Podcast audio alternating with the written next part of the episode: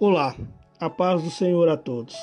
O texto da palavra que iremos meditar no episódio de hoje está no Evangelho de Mateus, no capítulo 3, do verso 4, que diz: E este João tinha suas vestes de pelo de camelo e um cinto de couro em torno de seus lombos, e alimentava-se de gafanhotos e de mel silvestre.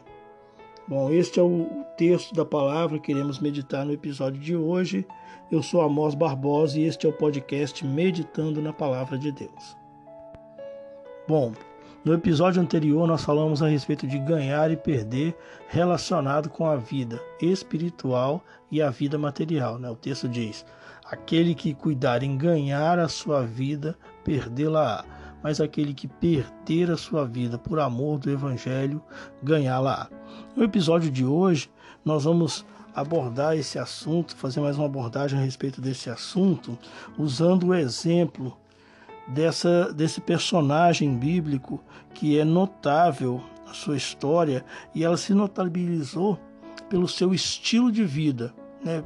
A palavra relata qual era o estilo de vida de João Batista, né? da sua moradia, o relato bíblico fala que ele morava no deserto, se vestia com pelos de camelo, tinha um cinto de couro amarrado em volta de seus lombos e se alimentava de gafanhotos e de mel silvestre. Então nós vemos que João Batista, ele deu esse exemplo de abandonar tudo, de abrir mão da sua vida para em favor do evangelho, em favor de anunciar a palavra do Senhor, de apregoar o reino dos céus. Né? Lembrando que a mensagem que João Batista pregava era essa: arrependei-vos, porque é chegado a vós o reino de Deus.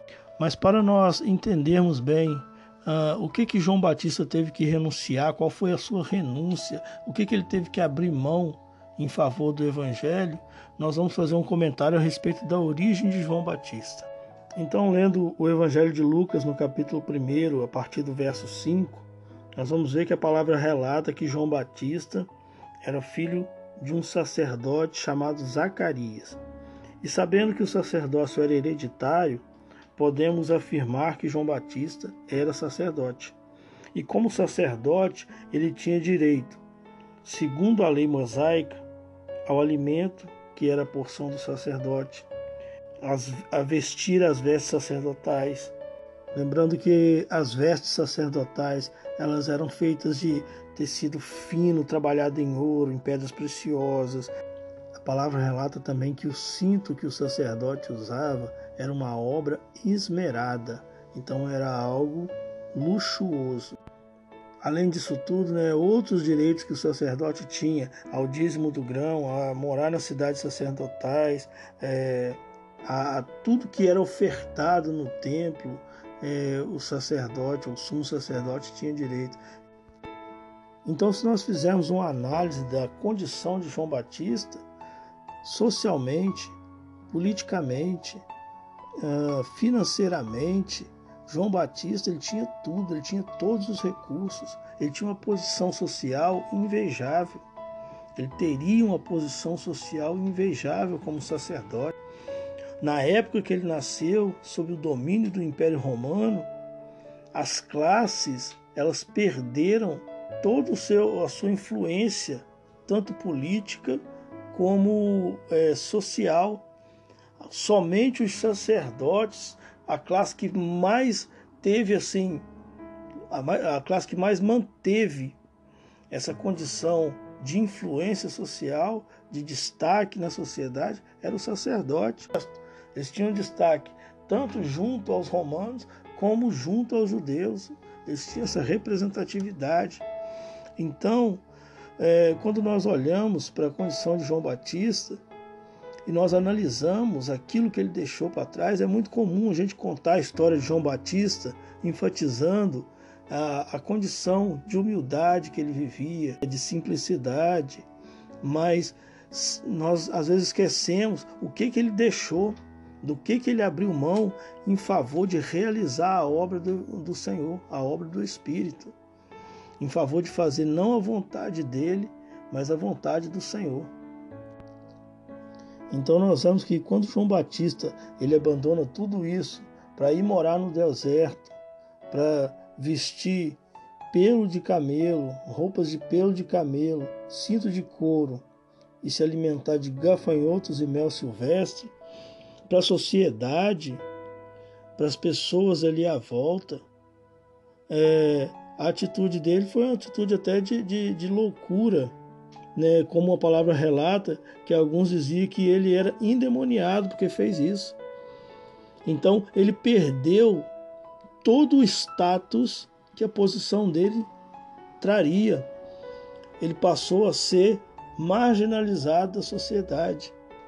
Ou seja, ele abriu mão de tudo, de todos os bens que eram para essa vida. Porém, ele ganhou um destaque no reino dos céus, no reino da eternidade. Porque Jesus, quando testificou de João Batista, falou que não existiu homem sobre a face da terra como João Batista. Né? Para o mundo ele não tinha valor, ele não tinha importância. Mas para Jesus ele era de suma importância. Então mostrando que João ele perdeu a sua vida por amor ao Evangelho e por amor a Jesus. Então, a reflexão que fazemos desse, desse estudo da palavra de Deus é, é qual a importância que o reino dos céus, que aquilo que é espiritual, aquilo que vem da eternidade, tem tido nas nossas vidas. É, o que, que nós temos deixado, o que, que nós temos feito para que nas nossas vidas resplandeça a luz do Evangelho, a luz do Espírito Santo, para sermos luz no meio das trevas, para sermos sal da terra. O que, que nós temos deixado, de que, que nós temos abrido mão? É, nós poderíamos falar aqui a respeito uh, do simbolismo das vestes, né, do alimento de João Batista, um simbolismo profético, que é também um estudo maravilhoso, um ensino profundo para as nossas vidas né? porque é, tudo aquilo que ele deixou, né? todo o sacerdócio que ele deixou, fala de, de daquilo que tinha muita aparência, tinha muito valor para essa vida, mas que Deus rejeitou. Era um culto que já não agradava mais a Deus, que não servia mais para espiar, para tirar o pecado, para perdoar o povo. E ele troca por aquilo que não tinha aparência nenhuma, por aquilo que parecia ser rude, simples, que não tinha valor, mas a, o pelo de camelo falando da veste do profeta. Então, é, João Batista ele deixa de ser sacerdote para ser profeta. Então, falando aquilo que aparentemente para essa vida não tem valor, mas para a eternidade, para a vida eterna, tem valor.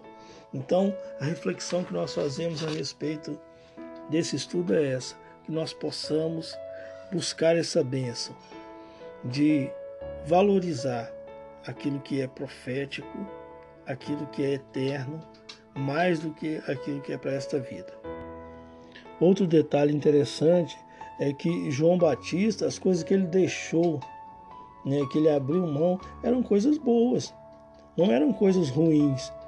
Né? Não ia fazer mal nenhum a ele é, estar lá ser um sacerdote, realizar ali o culto mosaico, é, ser parte, não faria mal nenhum. Ele deixou aquilo que para ele seria ótimo, seria uma, é, uma benção material maravilhosa. Às vezes nós achamos que deixar as coisas dessa vida por amor ao Evangelho é deixar os vícios, o pecado, a prostituição, ah, aquilo que traz prejuízo para a nossa vida.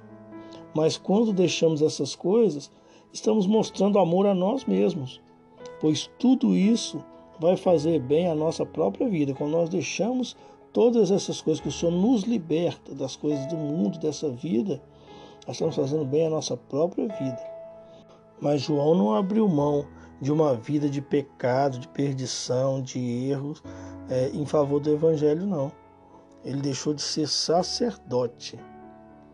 Ele deixou de fazer parte da maior posição social em Israel, de uma vida de riqueza, de conforto, de fartura, autoridade, ou seja, ele abriu mão de tudo, de todos os seus conceitos, tudo que era é, reputado por ganho,